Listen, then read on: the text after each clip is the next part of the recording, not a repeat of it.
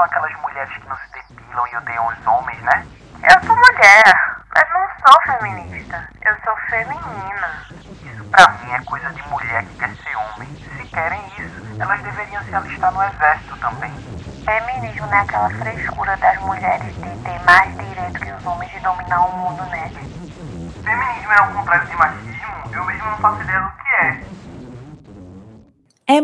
provável que você já tenha lido algum comentário desses ou até mesmo já tenha ouvido essas frases por aí, quando o assunto é feminismo, né? Já te adianto que nesse episódio do Desteoriza, o primeiro de 2022, você vai entender por que essas frases não são verdadeiras e como a gente pode construir uma sociedade com mais igualdade de gênero. Bora lá?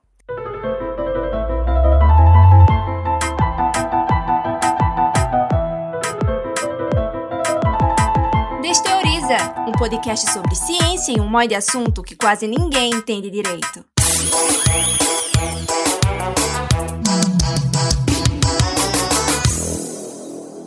Eu sou Laís Ferreira, jornalista, trabalho na UFPE. Vou estar aqui junto com você nesse episódio sobre o feminismo, mas eu não vou estar sozinha, não. Eu conto com a companhia e os comentários de Rayane Rodrigues. Oi, gente, eu sou Rayane, sou estudante de jornalismo na UFPE. E para ajudar a Laís nessa missão de desteorizar o feminismo, e estou muito animada porque eu tenho certeza que eu vou aprender muito hoje.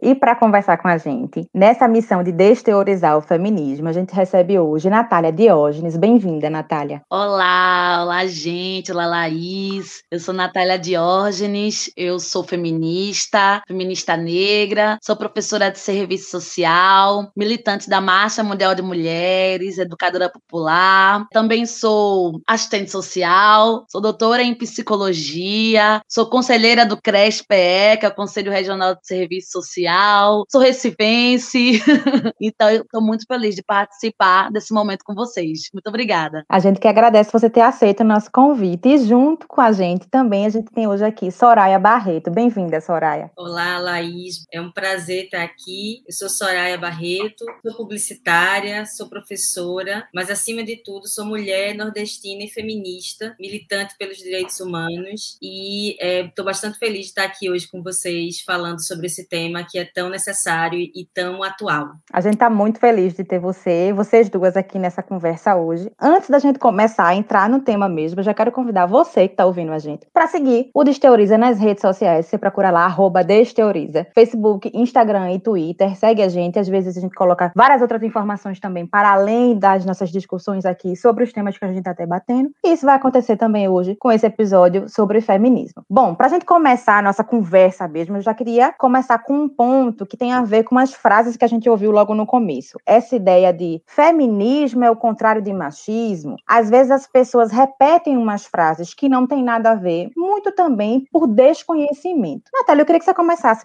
falando pra gente o que é de fato, então, o feminismo. É ou não é o contrário de machismo? De forma alguma, Laís. É, feminismo não é né, o contrário de machismo, né? Eu nem saberia dizer para vocês o que seria o contrário de machismo machismo, né?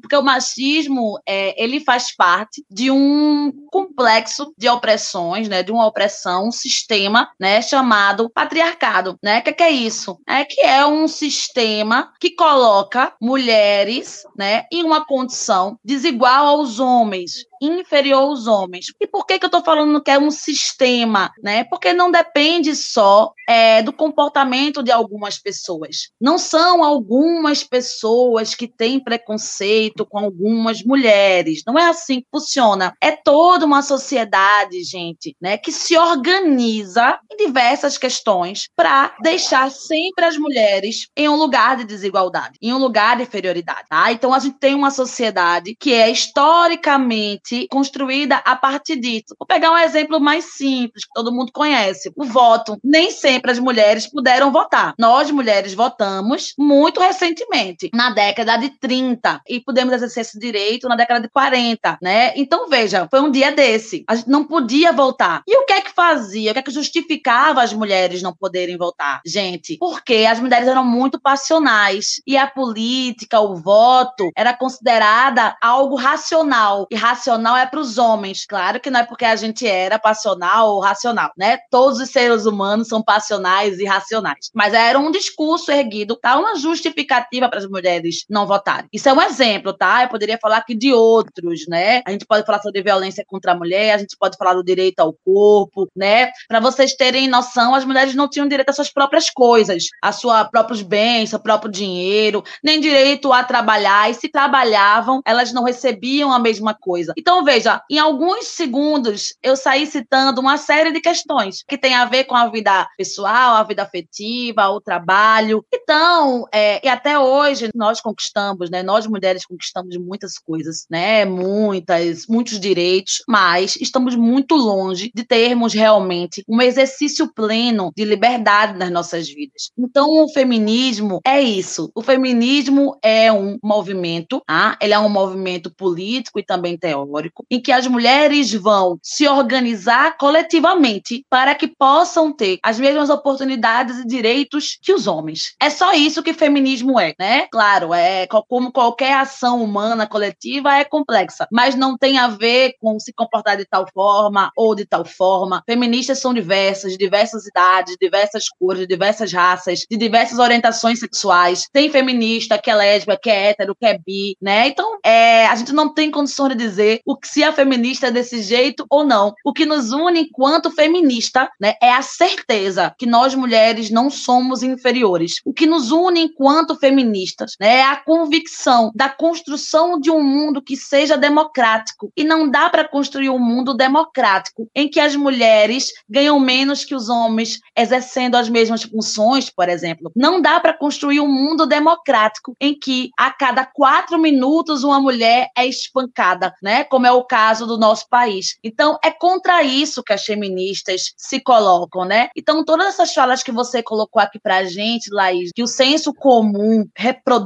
incessantemente, é para deslegitimar, né? É para realmente desmoralizar, banalizar, né? Tornar realmente, é, deturpar realmente essa organização das mulheres, né? Que é potente. Eu acho que essa insistência de desmoralizar o feminismo mostra, né, a potência das mulheres estarem juntas, né? A potência da auto-organização das mulheres. Então é exatamente isso. O feminismo é a, a ideia radical de que nós mulheres também somos gente e que nós mulheres temos o direito a uma vida digna, plena e com liberdade. Então, se você que está ouvindo a gente acredita que as mulheres são gente e que a gente tem direitos a uma vida plena e com liberdade, como a Natália falou, lhe digo que você é uma mulher feminista. Por isso que eu estava dizendo que no início do nosso episódio, é, esses é, estereótipos, essas frases que eu apresentei do senso comum não são verdadeiras. Existem mulheres de diversos tipos, de diversas cores, de diversos tipos de cabelo, de diversos corpos, de diversas orientações sexuais. E ter uma orientação sexual X ou Y não define se você é feminista ou não. O que diz se você é feminista é se você acredita que luta também para que as mulheres tenham igualdade de direitos e de oportunidades. E até para complementar, é, simplificando, é, resumindo, na verdade, a fala da Natália, que foi muito pertinente, é dizer, tipo, não tem como ter, é, são raízes completamente distintas. Enquanto o machismo é um sistema de opressão,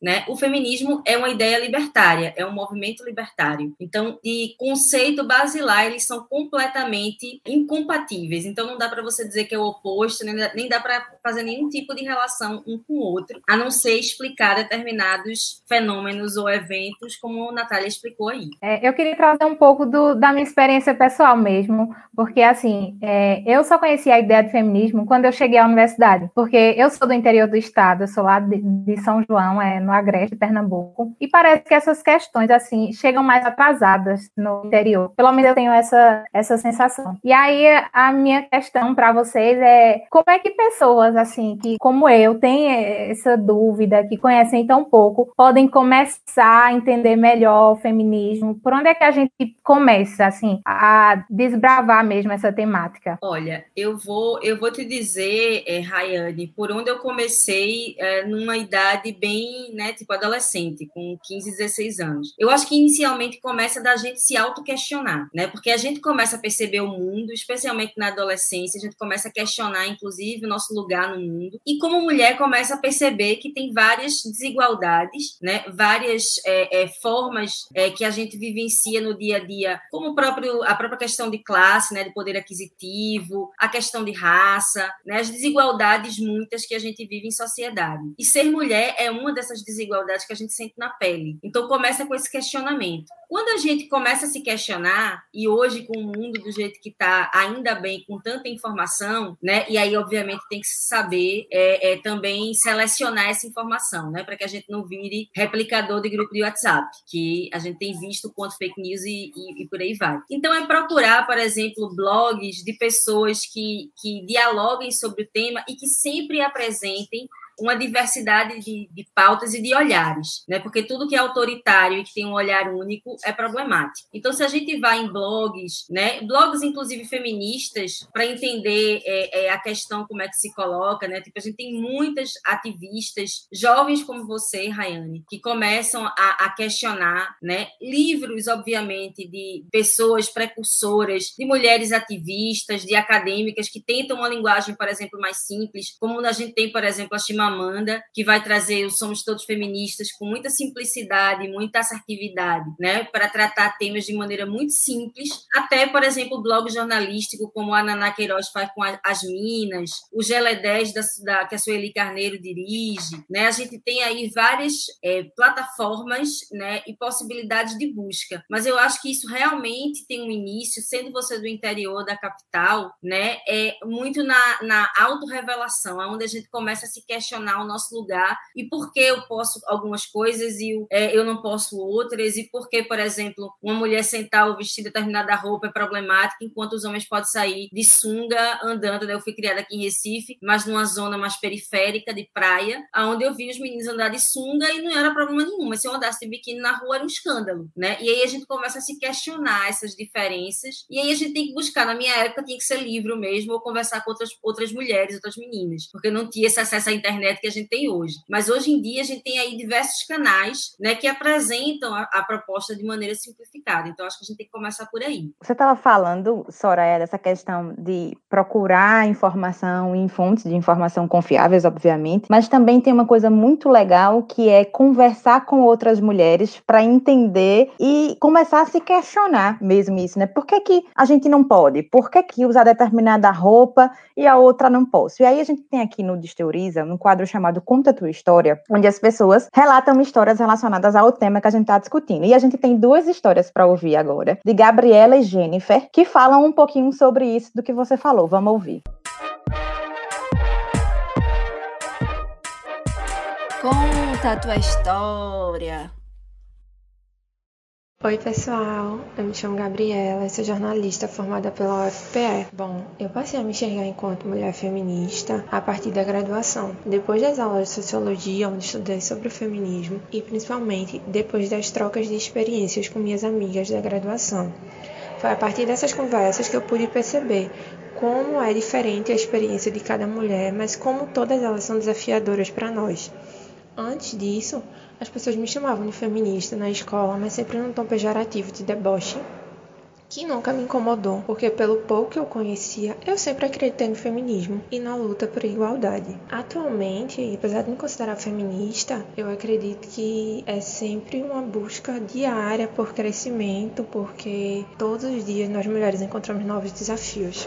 Oi, gente. Meu nome é Jennifer Oliveira, tenho 25 anos, sou estudante de jornalismo e eu me compreendi como feminista aos 18 anos, quando eu comecei a estudar para vestibular, né? Comecei a estudar movimentos sociais e tive contato com o, o feminismo de uma forma mais didática. Mas antes disso, antes mesmo de compreender o que era feminismo, antes mesmo de, de compreender né, as, as violências de gênero, gênero, os, os, vários tipos de violência que a gente que a gente sofre no dia a dia, isso já me quietava. Então, adolescente, eu via situações né, de mulheres da minha família que infelizmente ouvi histórias de agressão de, de minha avó, agressão física. É, outras mulheres também foram vítimas de violência psicológica, patrimonial, enfim. É, essas situações elas vinham para mim e, e me geravam uma repulsa, né? Me geravam um sentimento de revolta. E eu acho que eu tinha vontade, né? Eu acho não, eu tinha vontade de lutar contra isso, sabe? De lutar por uma vida digna para mulheres e mulheres não precisassem mais passar por esse tipo de situação na mão de seus companheiros ou dos homens de suas famílias. Então, antes mesmo de conhecer e de saber o que era feminismo, eu já era uma feminista. E eu acho que hoje em dia é importante levar a palavra do feminismo para todas e todos, para que todos compreendam a importância de, de caminhar lado a lado com as mulheres, né?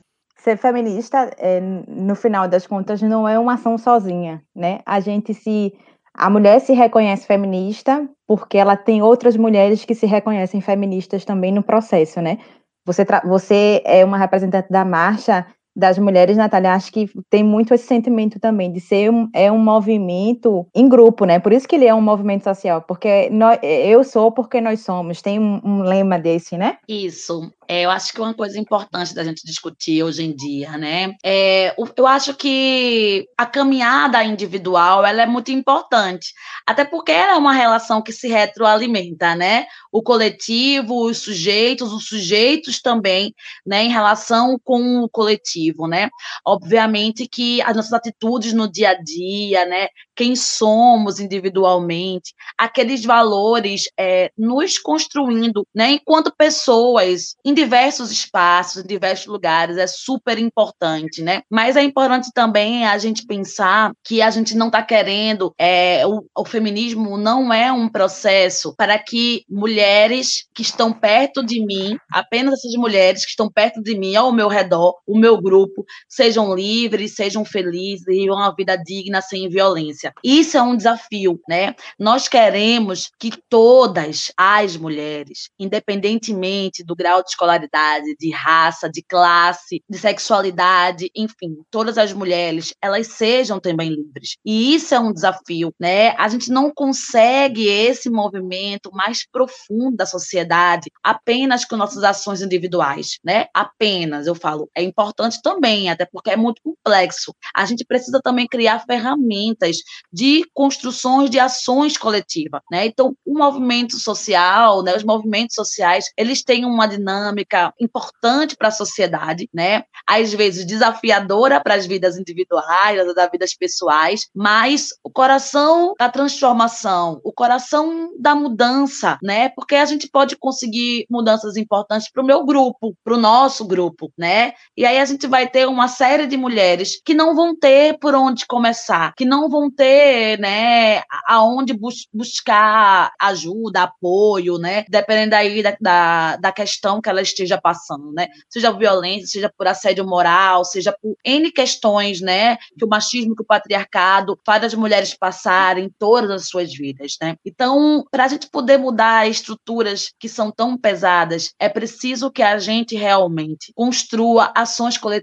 E é por isso que o feminismo é tão visado. E é por isso que o machismo ele deu um jeito de desmoralizar o feminismo, né? Tantas mulheres que a gente olha para essas mulheres e a gente escuta essas mulheres e convive com elas, e a gente sabe que essas mulheres são feministas, pela forma que elas se comportam com as outras mulheres, com as suas vidas, com a vida das outras, com o mundo. São mulheres que estão sempre reivindicando, são mulheres que estão se colocando todos os dias contra a injustiça, mas quando a gente fala de feminismo com elas, a palavra feminismo acaba assustando, acaba dando um teor, porque o machismo fez esse trabalho, né? É importante para que as mulheres possam rechaçar, para que as mulheres possam é, queiram ficar ficar distante da auto-organização coletiva, mesmo que sozinhas elas tenham outra postura. Vejam, eu não estou dizendo que as posturas individuais elas não fazem diferença. Elas fazem sim. Não tenho dúvida que para as mulheres que estão junto dessa mulher, que não se diz feminista, mas que é uma mulher aguerrida, uma mulher que se coloca contra certas injustiças, né, contra as mulheres, não seja importante. Mas é importante para o machismo fazer a auto-organização em torno do feminismo ser algo que causa, né, esse rechaço, causa essa repulsa, porque as mulheres juntas, organizadas, né, é, a nível regional, a nível nacional, a nível internacional, é algo que causa medo, né, a essa estrutura. É algo que ameaça essa estrutura, né? E mais uma vez eu repito que nós somos muito potentes juntas, né? Então eu acho importante sim essa construção, porque eu acho que é a primeira, né? É como o Soraya colocou aqui pra gente, a gente vai descobrindo, a gente vai ali usando as ferramentas que a gente tem e se descobrindo e aprendendo, né? E tudo mais. A partir do momento que a gente vai, a gente constrói coletivamente, né? Uma, um movimento social, uma instituição, um coletivo, né? É uma outra dimensão desse mesmo processo, né? Então, são dois níveis de um mesmo processo, né? E a se articular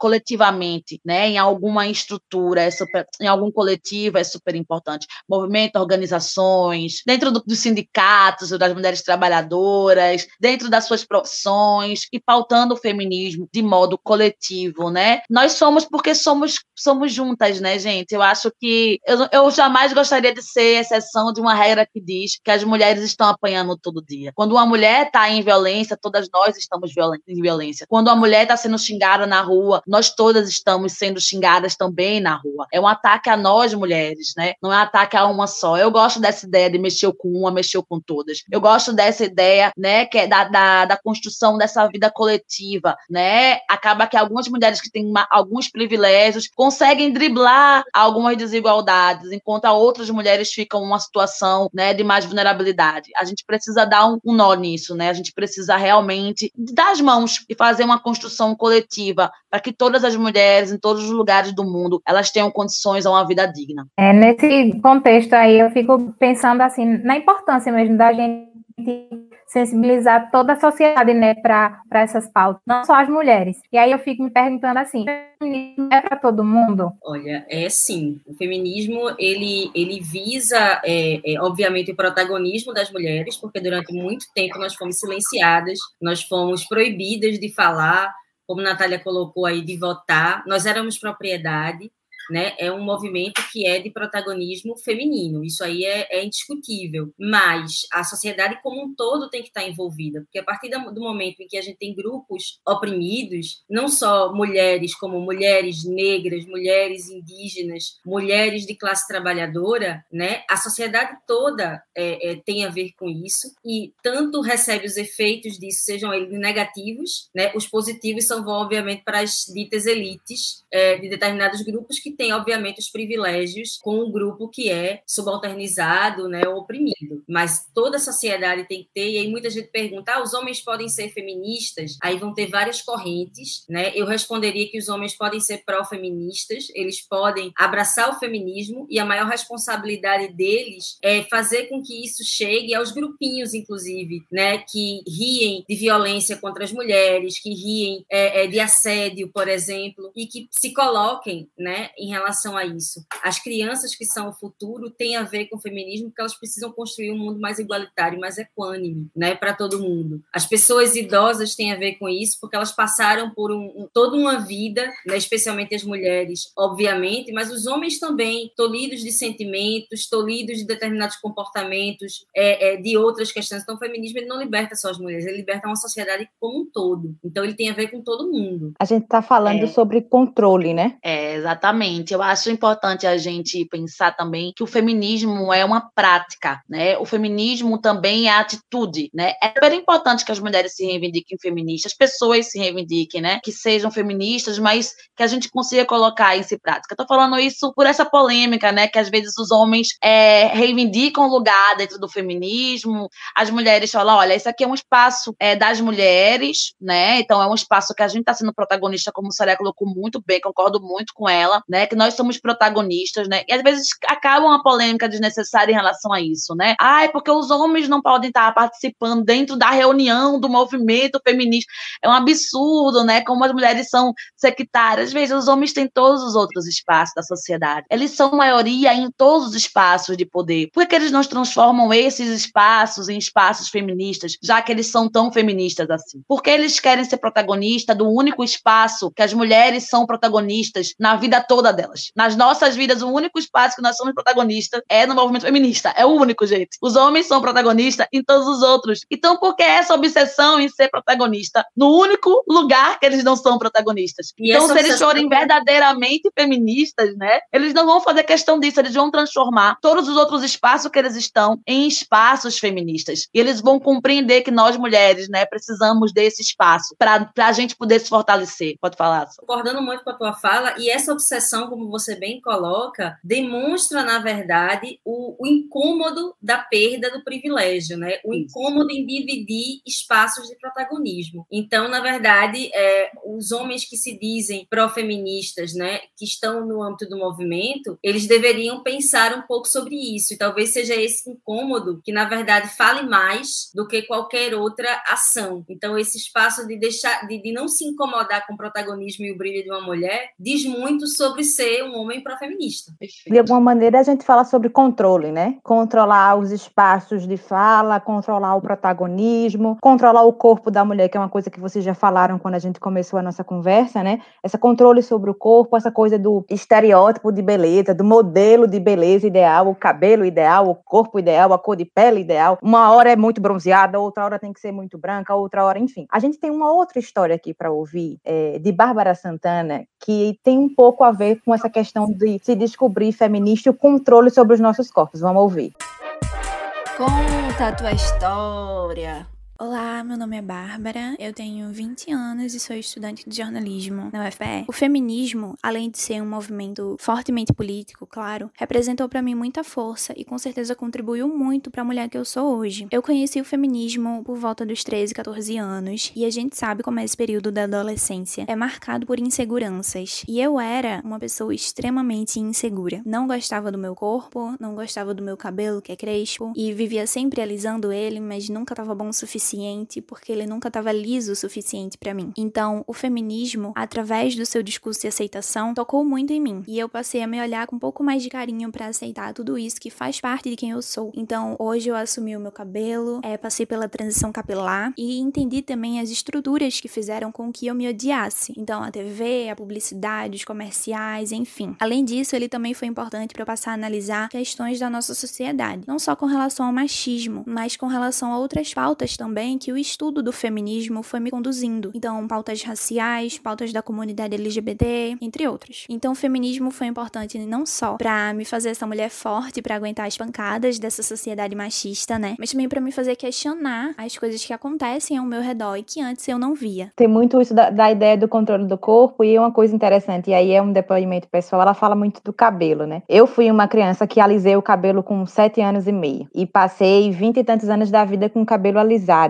E eu passei pela transição capilar há dois anos. Então, assim, eu não tinha referência de como era o meu cabelo, porque você não lembra muita coisa de quando você é criança. Então, eu fui uma adolescente que eu não sabia como era o meu cabelo. Eu fui uma adolescente que é a época que a gente fica mais, né, é, fragilizado, como ela bem colocou, que eu não sabia e tinha uma ideia de beleza. A gente tinha que se enquadrar nesse padrão, né? E isso é uma opressão pela qual o feminismo luta contra, né? Pelo que a gente está conversando aqui, a gente luta para que a gente tenha a igualdade de direitos, as mulheres têm igualdade de direitos, igualdade de oportunidades e também liberdade para ter o seu próprio corpo e viver a sua própria vida, né? É, a, a questão do corpo é uma questão estratégica, né, para o machismo. Né? Então, faz parte dessa estratégia de controle da vida das mulheres é, como um todo, né? Então, a gente pode falar do cabelo, aí, claro, né, que o padrão, esse padrão que recai para as mulheres, né, vai ter diversas nuances, né? Então, as mulheres negras, né,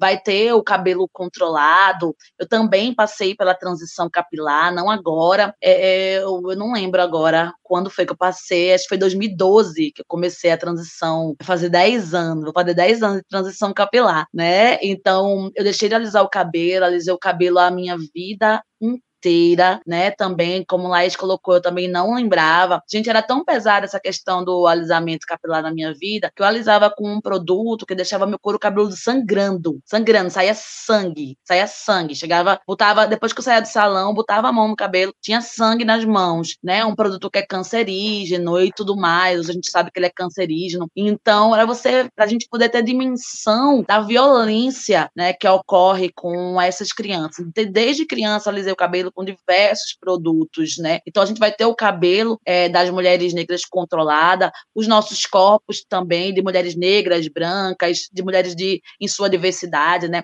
As cirurgias plásticas, né, gente? Estão aí para fazer as mulheres terem repulsa dos seus corpos, para as mulheres terem vergonha dos seus corpos, para as mulheres entregarem a sua saúde, né, e o seu corpo nas mãos de terceiros. A gente também não pode se esquecer que dentro disso tudo, né, tem um controle do corpo das mulheres, a dimensão é, é, não é só subjetiva, mas também de controle das nossas mentes, né? E um mercado que lucra absurdamente com isso, né, gente? E um mercado que lucra com esses produtos de cabelo violentos, um mercado que lucra com cirurgia plástica, um mercado que lucra com remédio para emagrecer, com shake de dieta. E eu gosto muito do, do livro da, da Naomi Wolf, que ela, O Mito da Beleza, que ela vai dizer que mulheres preocupadas em perder, mais ou menos isso, não são essas palavras. Mulheres preocupadas em perder peso o tempo todo acabam se distanciando da política, né? Então, para a gente poder ver que tudo isso faz parte de uma lógica, né? As mulheres estão sempre, sempre sendo treinadas para os outros, aos olhos de terceiros, para o cuidado de terceiros,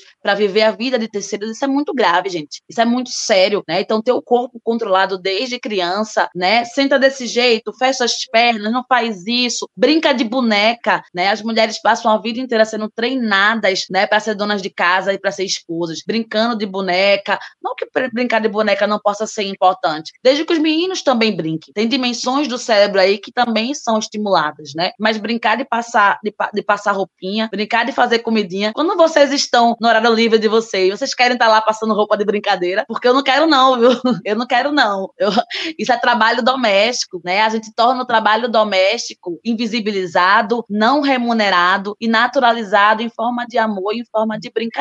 Não é brincadeira passar roupinha. Passar roupa é um trabalho, né? É um trabalho que não é pago. Então veja quantas questões cabem nessa nossa reflexão, né? Quantas opressões cabem nessa nossa reflexão. Então tornar esses corpos sempre vigiados, controlados, dóceis, né? É super importante para o que o machismo nos desse aí anos, anos, anos, séculos, séculos, séculos nesse lugar de desigualdade, do não questionamento, né? E com a aversão ao feminismo. Veja como faz parte de uma mesma lógica. E tem muito também um papel dos meios de comunicação nisso, né? De perpetuar essa ideia, de vender um tipo de beleza, de perpetuar um lugar da mulher sempre dona de casa, sempre cuidando dos filhos. Você tem uma pesquisa que fala um pouco também dessa coisa da propaganda, né, Soraya? Relacionada a gênero e propaganda. Eu queria que você falasse um pouquinho sobre isso pra gente. É sim, Laís. Eu tenho trabalhado um pouco, né, é, tanto na questão da ótica das masculinidades quanto das feminilidades, né? E no caso das mulheres, né, os padrões que são vendidos, né, durante muito tempo, na verdade, é, são é sempre a mulher no papel de doméstica, no papel de mãe, ou então no papel de objeto, objetificada, hipersexualizada, né? Essa nuance que a, que a Natália coloca é muito importante, né, do controle dos corpos, assim como o controle da sexualidade feminina também, porque quando é para falar da sexualidade feminina pela perspectiva da mulher, é sempre essa safadeza, né? Mas quando é para objetificar a mulher para o olhar voyeurista masculino, ah, não, é normal. E quando a gente está falando né, nas, nas, recentes, e aí é importante também pensar que a publicidade, assim como os meios de comunicação, são ferramentas. A gente sempre tenta culpar ferramentas que são pessoas que estão atrás. São pessoas que participam desse sistema né, patriarcal, machista, como a Natália já explicou aqui, né, que repetem e legitimam esses comportamentos socialmente aceitos. Então, na verdade, hoje, né, com é, a, a primavera feminista que a gente tem visto, né, a explosão né, do debate em torno dos feminismos, do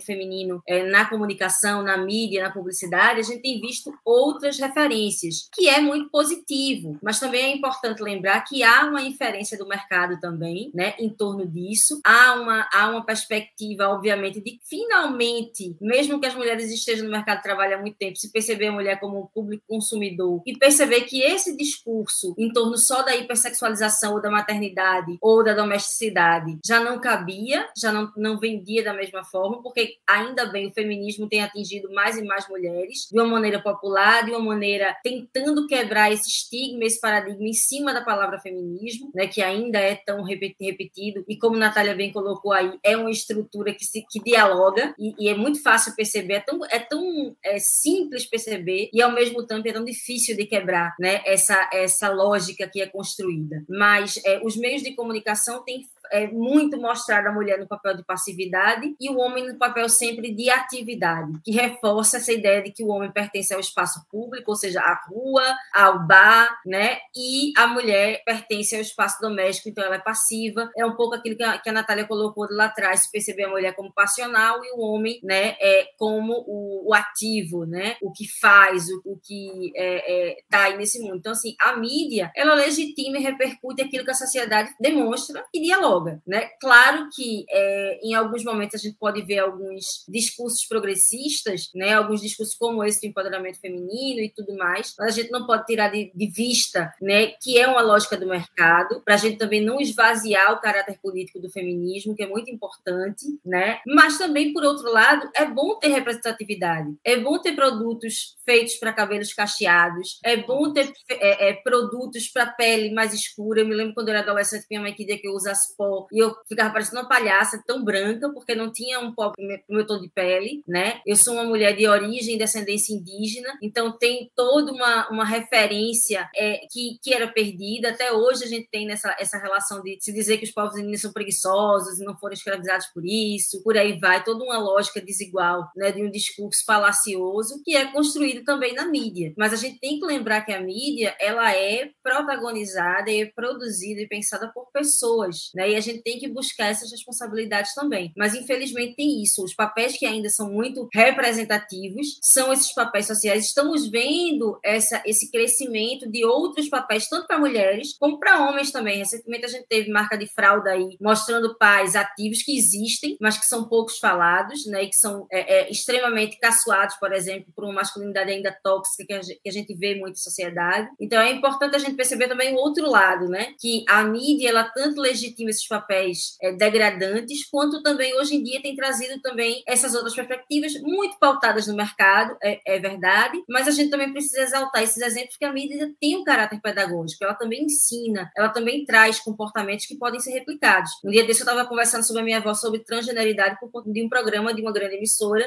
né, é, é nacional. Então a gente também tem que exaltar é, essas, esses exemplos para a gente poder também trazer, inclusive por isso aqui, o, o intuito do, do, podcast de vocês que é muito legal, que é sair desse, de, de, dessa discussão acadêmica ou, ou, muito mercadológica e entrar para uma discussão que a gente fale com as pessoas, que qualquer pessoa possa entender o que a gente está falando, né? A gente de, é, é, desteorizar, né, e simplificar discursos e fenômenos sociais que são tão importantes como é o caso do feminismo. Soraya, é, você falou aí na sua avó e aí é, eu tenho uma questão justamente sobre isso, assim, como é que a gente pode falar com outras gerações sobre feminismo? Porque é, eu tenho uma dificuldade, assim, para falar com a minha mãe, com as minhas tias, que realmente não tem contato, assim, com, com o tema, não vem muito. Então, como é que a gente aborda esse tema com essas pessoas? Olha, Rayane, eu uso, eu vou te falar a minha estratégia, tá? Porque eu acho que não existe fórmula para isso. Eu acho que cada um vai achar o seu, o seu termo. Mas, por exemplo, a minha avó, ela é alucinada por futebol, foi por conta dela que eu sou uma pessoa alucinada por futebol também. E, é,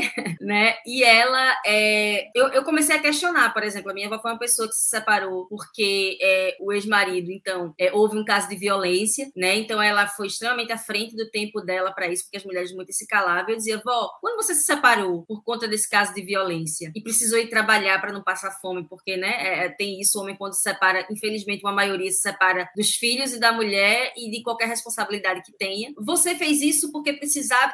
Você acha que as mulheres deveriam ficar em casa, não deveriam trabalhar, não deveriam usar calça jeans, porque ela fala muito que ela usava calça jeans, nenhuma mulher usava, e as pessoas apontavam para ela na rua. E ela, não, minha filha, eu acho que tem que fazer. Então, isso é um pensamento feminista. Você acha que as mulheres têm que ter o pensamento, podem assistir, por exemplo, futebol, ir para o estádio, assistir os seus clubes jogarem? Acho. Então, isso é um pensamento feminista. Sabia que as mulheres não podiam? Sabia que até 1979 as mulheres não podiam praticar futebol? Ela sabe disso, porque ela era proibida e jogava escondido, do, jogou escondido do pai e do marido. Disse, isso é por conta do machismo. Então, se a gente usa exemplos práticos, sabe, Rayane, assim, do tipo, olha, todo mundo come. Por que, que só a pessoa, uma pessoa que tem que lavar os pratos, só uma pessoa tem que cozinhar, só uma pessoa tem que lavar a roupa, né? Então, assim, ah, porque disseram que era assim? Tá, mas muita coisa foi dita que era assim. Por exemplo, a gente não podia votar, a gente não podia estudar, a gente era propriedade, e que foi mudando porque houve alguém que questionou. Em geral, uma mulher, mesmo que ela tenha tido de, de, de, de como é, é, parceira ou parceria, né, um homem, porque infelizmente a gente não tinha como poder de voz, então muitas vezes a gente teve sim pessoas e homens que se associaram à nossa causa, né, e lutaram conosco para mudanças e para melhorias. Assim como teve gente da elite que mudou para mudança de determinados, né, questões de direitos trabalhistas e por aí vai. Mas é importante notar como é que isso nos atinge. E aí, usando esses exemplos, a questão da transgeneridade foi muito isso. Quando eu questionei com ela, ela viu no programa e ela vai me perguntar, mas, mas você, o que, é que você acha disso? Como é que é isso? E eu disse, vó, imagina, sempre te disseram que você não podia jogar futebol. É a mesma coisa que dizer para uma pessoa trans que ela, ela, não, ela não é aquilo que ela se sente, né? Então, assim, é, a gente usar exemplos do, do, do o pessoal é político, né? O feminismo fala sobre isso. Então, assim, a gente não pode levar o exemplo de um para todos, mas a gente pode usar o, o, exemplo de um como mola propulsora para lutar por todos. Então, assim, a gente pode é, utilizar o dia a dia, o cotidiano. Eu acho aí... que, pedindo só porque a, a, vida das mulheres, isso que Soraya falou, é, é, concordo plenamente. A vida das mulheres é cheia de resistência. A mulher pode falar, assim, pode ser uma, uma, uma tia nossa, uma avó nossa, que tenha mais repulsa ao feminismo que, que for. Mas a vida dela foi uma vida também de resistência. Se ela chegou até essa idade, ela teve que suar muito. Ela teve realmente que driblar muito machismo patriarcado para chegar até onde ela chegou, né? Então, a gente pegar e visibilizar essa resistência das mulheres, sabe? Às vezes, coisas que parecem muito simples, né? Eu gosto muito das micro-resistências que todas nós fazemos em diferentes níveis, né? né? Eu tenho uma tia que ela salgava a comida do marido de propósito, quando ela queria realmente dar, porque ele ficava se sentindo mal, não conseguia sair, salgava. Gente, bom, e, claro que isso cabe em diversas reflexões, mas é uma forma dela se defender, é uma forma dela se resistir, ela, ela resistir, né, ao que estava sendo posto é, para ela, né. Tem um filme maravilhoso que eu gosto muito, né, que é E Agora, onde, aonde vamos? É um, uma, uma comunidade que tem conflitos entre cristãos e muçulmanos, né, os homens estavam beirando um conflito armado e as mulheres estavam cristãs e muçulmanas, elas queriam construir a paz, como sempre.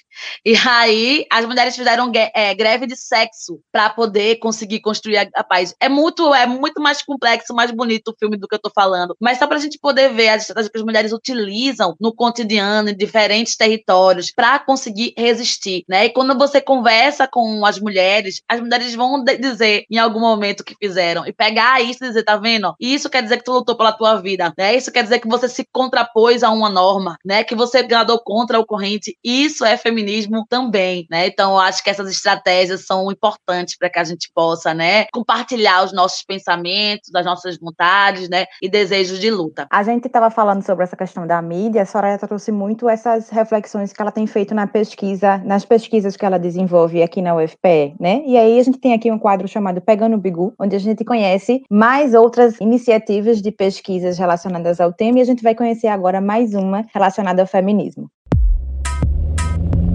Pegando o bigu, meu irmão.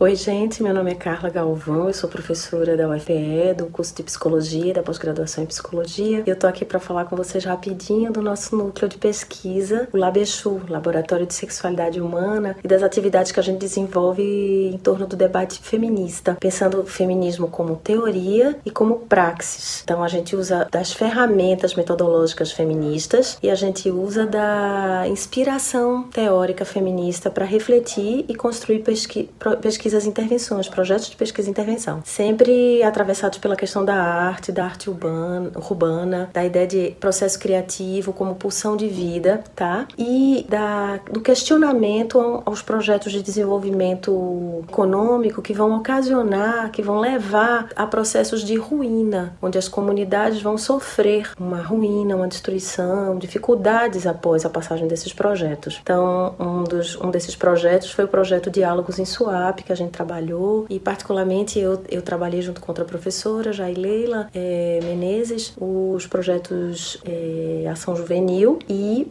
o projeto Chá com Damas, que eram com jovens e com prostitutas da região. O, no Labexu eu trabalho junto com o professor Luiz Felipe Rios, diretamente, e também com a professora Luciana Vieira. A gente tem pesquisas voltadas para as questões de sexualidade dissidentes, tá? É, a relação com políticas públicas, políticas de HIV e AIDS, e o debate sobre raça, gênero e sexualidade e classe é super importante para a gente, está no eixo central do debate feminista, inclusive, né? Pensar uma sociedade, pensar como a nossa sociedade é racista e como a gente é atravessada por questões que nos separam, que criam uma diáspora mesmo fortíssima, que vai dizer quem é humano, quem não é humano, quem pode viver melhor, quem não pode. Então, em torno de todas essas questões e do debate sobre branquitude, branqui, e a ideia de branquitude como um privilégio que precisa ser pensado, discutido e redimensionado é que a gente tem trabalhado com algumas pesquisas e intervenções, como o projeto Racearte, com vários alunos do grupo Aquilombar, que são estudantes de psicologia da UFPE, o projeto As Rodadas, que pensava a ideia de que as mulheres são rodadas e tenta questionar isso aí a partir de encontros que usam arte e pensam a, a agenda feminista pela luta de direitos e de acesso a direitos, né? Sexuais e reprodutivos, mas não apenas. É, e trabalhos com grupos, trabalhos pensando processos grupais de uma maneira participativa e criativa a partir de alguns projetos com, em parceria com a ONG Gris, por exemplo, aqui na Várzea, e com o projeto Muda. Eu acho que é isso. Obrigada, gente. E, gente, aqui no Desteoriza, a gente sempre pede para os nossos entrevistados e entrevistadas trazerem indicações de como a gente pode saber um pouco mais sobre o tema que a gente está debatendo, né, Rayane? Isso, Laís. Hoje eu vou usar esse espaço para pedir essas indicações também para mim, porque é um assunto fundamental para todo mundo, né? Então, Natália, você tem alguma indicação para gente? Tenho, tenho sim. Acho que tem alguns livros que são bem legais para apropriar do, do feminismo né? Soraya já falou um, que é Somos Todos Feministas, é, Sejamos Todas Feministas, da Chimamanda, também é minha indicação, minha dela coladinha. Tem um livro que eu gosto bastante, que é Mulheres Extraordinárias, né? São duas jornalistas, que é bem legal falando sobre as mulheres que fizeram história no Brasil. Eu gosto também do livro da Bell Hooks, gente, O Feminismo é para Todo Mundo, eu acho bem legal. É, a Bell Hooks é uma feminista estadunidense negra, né? Eu também acho que a gente pode aprender por outros caminhos. Então, a literatura também nos ensina muito sobre feminismo, né? A gente tem a literatura feminista. Eu trouxe alguns livros que eu li recentemente e que eu gosto muito. O Conto da